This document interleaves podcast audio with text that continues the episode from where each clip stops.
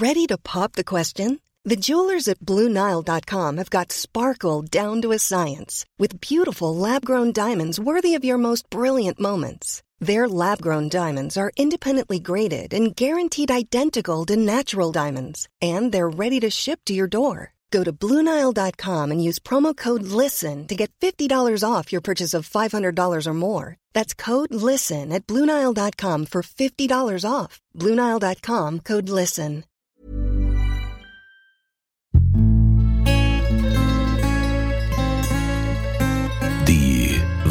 Weinwirtschaft.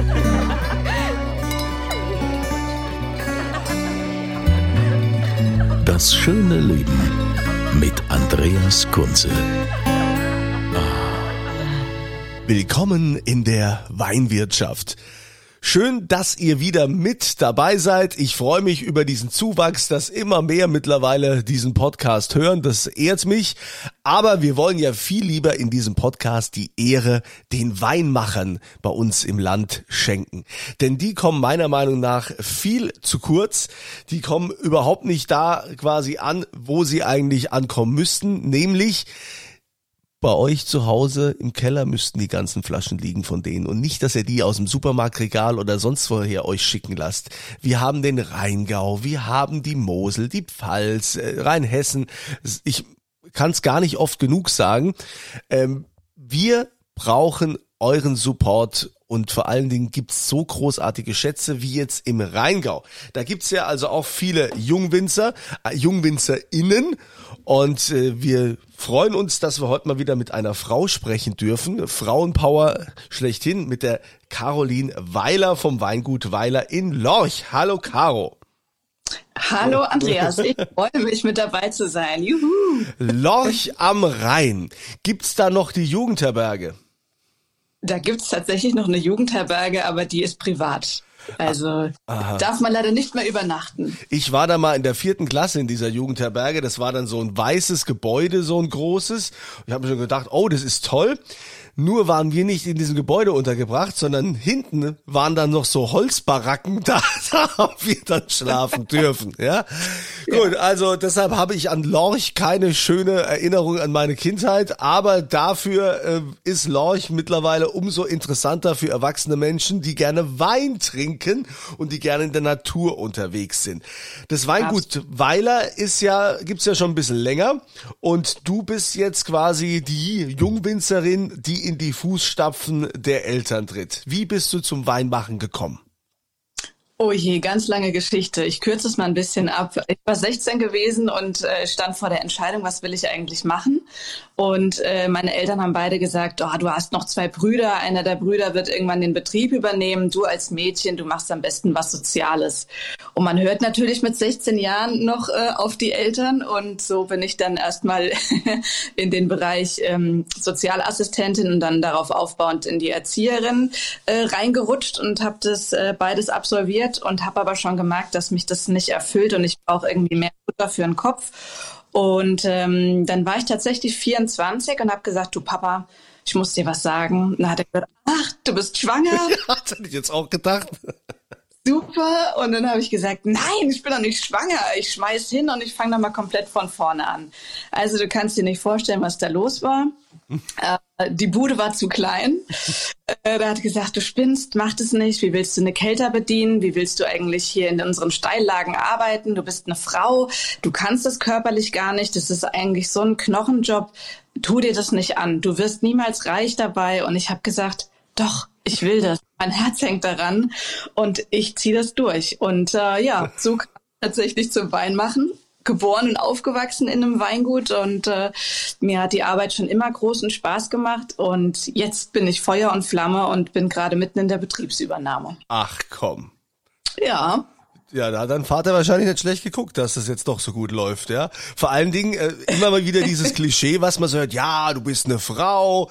Ich meine, mittlerweile ist das doch völlig überholt. Wir haben doch so viele tolle Winzerinnen, die äh, ganz tollen Wein machen und ich sehe ja auch, dass du dich äh, so stark also dafür engagierst für Frauen im äh, Winzerbetrieb, dass du äh, du hast ja auch eine, eine Homepage äh, wein-weiblich.de. Ja. Genau. Ja, Wein weiblich war tatsächlich auch noch mal so ein Special gewesen. Ich war dann ähm, oder ich habe mich entschieden, wie gesagt, den Betrieb zu übernehmen, hatte aber natürlich keine Ausbildung gehabt und musste dann erstmal äh, mich entscheiden, will ich Winzerin werden oder eben studieren. Und dann habe ich mich fürs Studium entschieden. Und innerhalb des Studiums gab es dann ein Casting, dass äh, ein Nachwuchstalent für einen Film gesucht wird. Und der Film heißt Wein weiblich. Und Stuart Piggott suchte zu dem Zeitpunkt den Superstar. Und ich muss dir ganz ehrlich sagen, ich bin Erzieherin. Ich musste erst mal überlegen, wer ist Stuart Piggott? Nein, der große Stuart Piggott. Der große Stuart Piggott. Und ich habe es dann gegoogelt und dachte mir, okay, wie peinlich, das nicht zu wissen. Aber tatsächlich, wenn man in dieser Weinszene da noch nicht drin war, dann kannte man diesen Namen auch einfach nicht. Und dann ähm, habe ich mitgemacht bei diesem Casting. Wir müssen äh, vielleicht ganz kurz für alle sagen, die gerade zuhören. Ne? Also falls es euch nix sagt, ne, ich bin ja hier dafür da, äh, selbst Leuten, die ganz neu jetzt zum Wein kommen, hier einen Einstieg zu verschaffen. Ne? Also Stuart Piggott ist einer der größten Weinkritiker ähm, überhaupt und ähm, da gab es auch immer quasi ein Buch, was er rausgebracht hat und hat so ein, einige gesagt, jetzt hat er sich aber glaube ich mittlerweile zurückgezogen und macht das jetzt nur noch so so auf Zuruf. Also der ist nicht mehr ganz so präsent, wie er das, wie er das früher war, aber einer der großen Weinkritiker, kann man sagen. Ne? Okay, jetzt, Caro, du bist dran. Liebe an Stuart in dem Moment, äh, wenn du zuhörst. Ja, genau. Und ich war gerade frisch im Studium und dann gab es eben dieses Casting. Wein weiblich sucht den Superstar beziehungsweise ein Nachwuchstalent. Und ich habe mich beworben und habe tatsächlich dieses Casting gewonnen und wurde zwei Jahre lang mit der Kamera begleitet mit anderen Profi-Winzerinnen wie zum Beispiel Eva Vollmer, Theresa Breuer oder Silke Wolf. Und wir haben zusammen einen Kinofilm gedreht. Und ich war am Anfang so, oh Gott, ich habe doch gar keine Ahnung, ich bin Erzieherin, ich was kommt da überhaupt auf mich zu? Ähm, letzten Endes war das aber ganz, ganz wichtig gewesen, weil mich dieser Film auch unglaublich geprägt hat und auch geerdet hat in dem Tun und Handeln, was ich eigentlich machen will. Und das hat mich auch mit meinem Vater so wieder zusammengebracht, dieses, er hat verstanden, okay, die Frau will das wirklich und die schafft das und die hat Erfolg mit dem, was sie tut und das war wichtig gewesen, das war gut. Also ist auch schön, wenn man sich dann äh, auf Augenhöhe äh, zu Hause dann begegnen kann äh, im Betrieb und ähm, dass man da auch wieder zueinander findet, wie du das gerade sagst.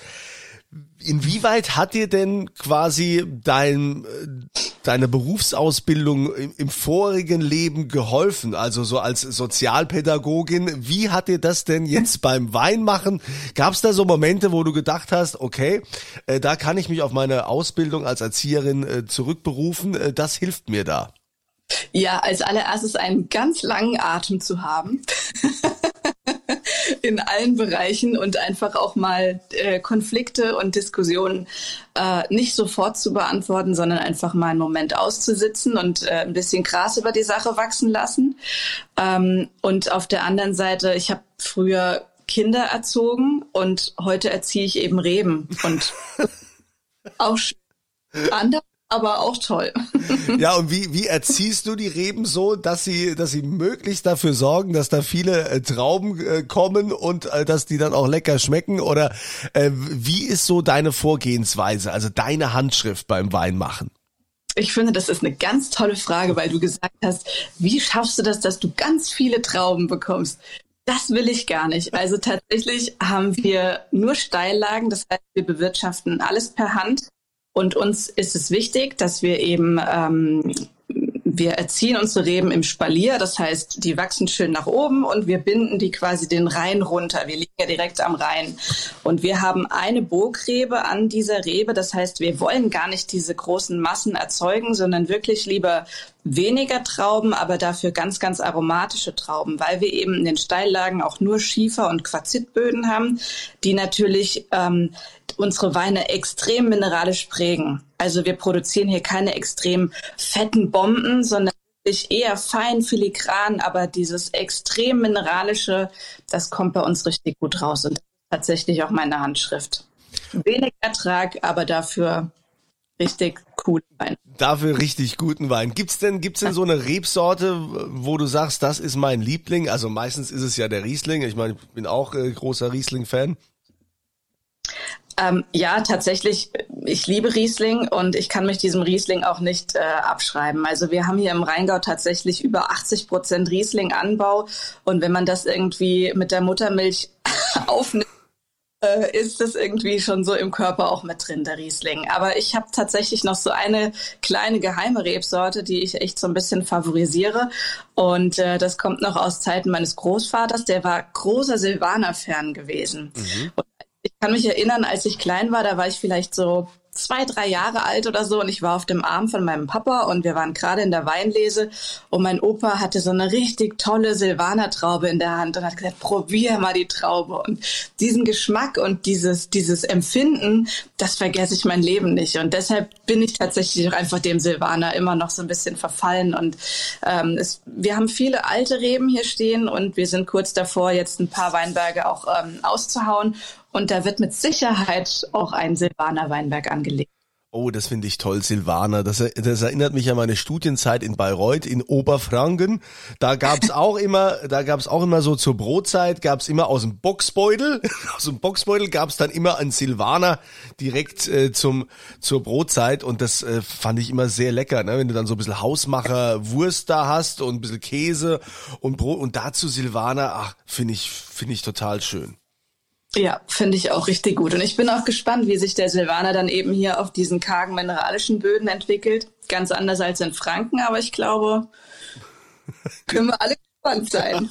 Gut, es wird ja auch viel Silvaner in Rheinhessen und äh, also auch in der Pfalz äh, angebaut. Also so ist es ja nicht. Ne? Also und äh, die die schmecken ja auch.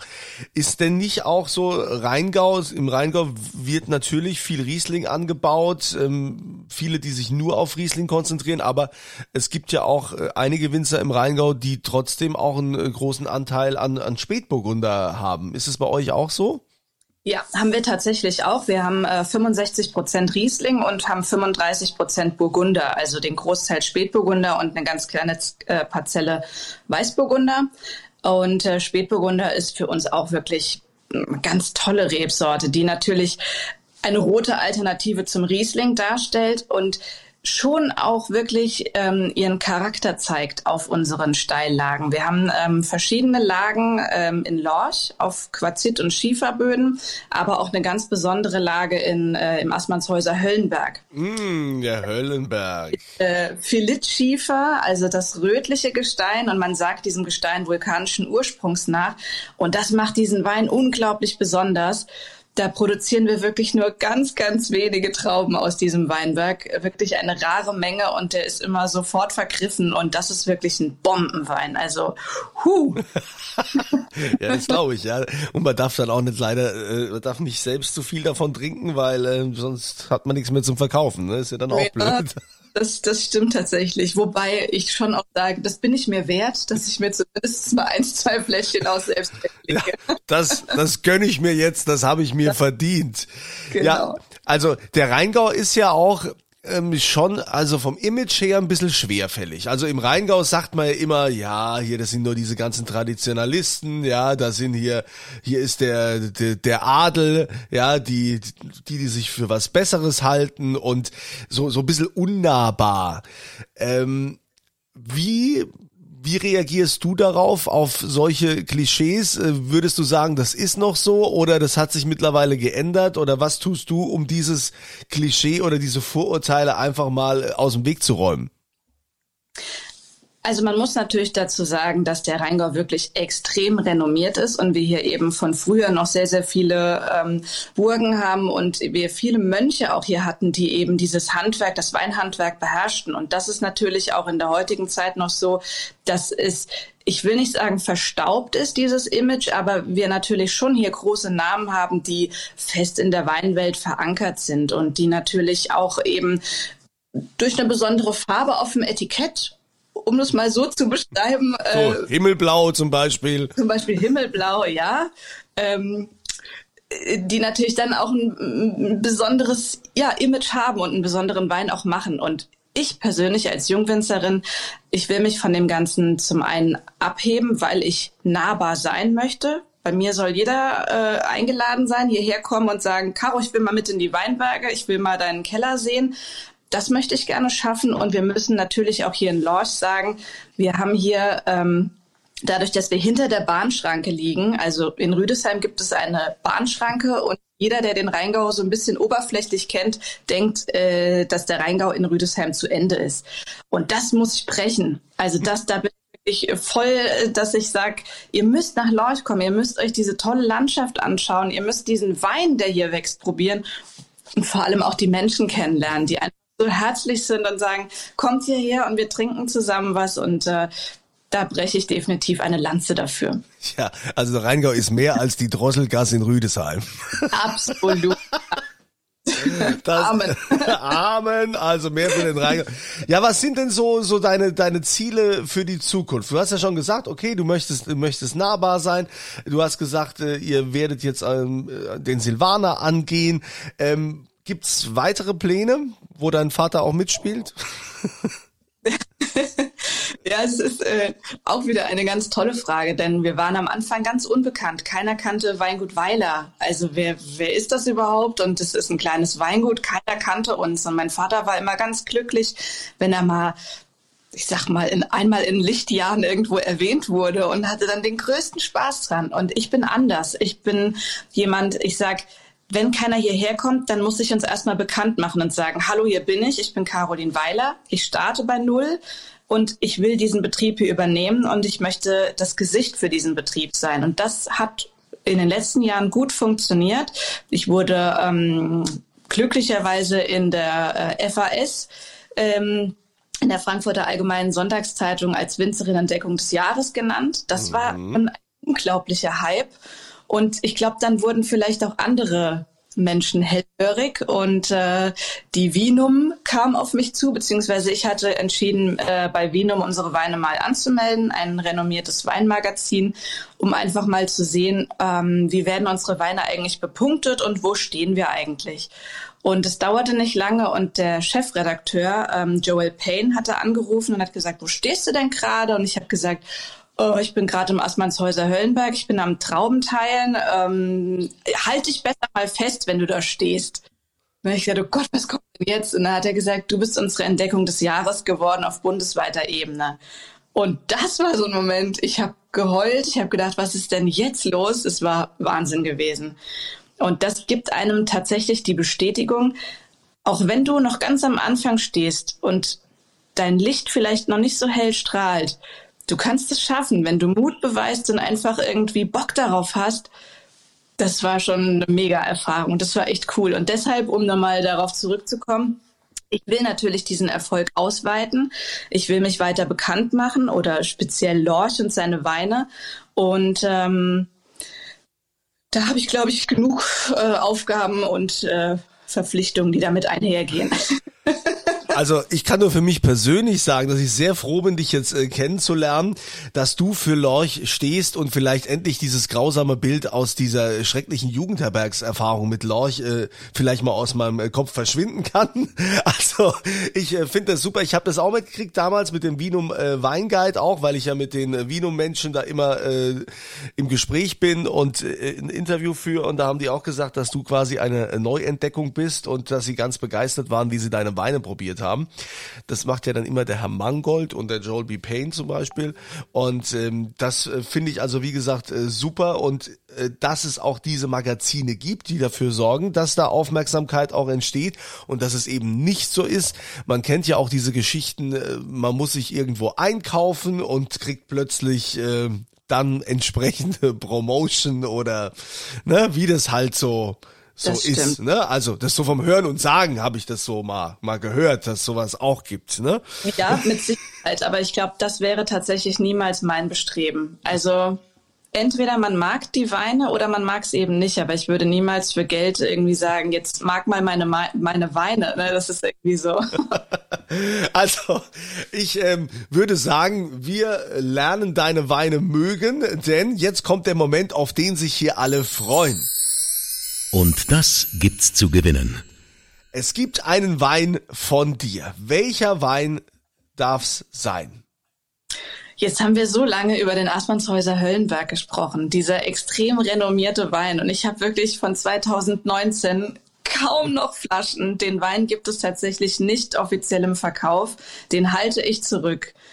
Und tatsächlich würde ich aus meiner persönlichen Schatzkammer eine Flasche gerne abgeben wollen an jemanden, der das wirklich zu schätzen weiß. Assmannshäuser Höllenberg Spätburgunder, ein Bombenwein und ja. Das klingt aber, das klingt toll. Also das äh, klingt auch mit Leidenschaft und äh, ich, äh, ihr könnt's nicht sehen, also ich kann die Caro sehen, ja. Also äh, sie leidet schon ein bisschen dabei, dass sie jetzt ja, quasi diese Flasche, dass sie diese Flasche hergeben muss, aber darüber freuen wir uns umso mehr. Und äh, die bekommt ihr, wenn ihr auf podcast.kunze.tv geht und da eure äh, Adressdaten und so weiter eingebt. Und es gibt ja auch immer eine aktuelle Frage dazu.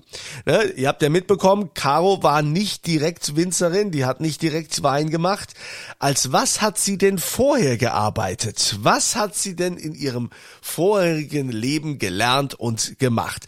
Das da bitte eintragen, da ist dann diese Position Antwort äh, zum, zur aktuellen Frage oder Frage, also ihr findet das schon, da tragt ihr das jedenfalls ein und äh, dann nehmt ihr teil an der Verlosung podcast.kunze.tv. Caroline, ich äh, fand das total super, dich jetzt mal so kennenzulernen, äh, dich zu sehen. Und äh, die Weine habe ich noch nicht probiert, aber äh, das müssen wir ganz dringend danach holen bei einem Besuch hinter der Schranke in Rüdesheim, um dann, um dann mal nach Lorch zu dir zu kommen. Sehr gut. Ich verspreche dir auch, es gibt dann nicht die Jugendherberge. Du bist auch mit Sicherheit dann etwas königlicher untergebracht. wolltet. Das würde mich freuen, besser als diese, diese Holzbaracke da wie damals, ja. Also, Caro, weiterhin viel Erfolg. Ich bin gespannt, was wir von dir noch hören werden. Und äh, euch wünsche ich natürlich auch eine schöne Zeit und immer volle Gläser. Die Weinwirtschaft.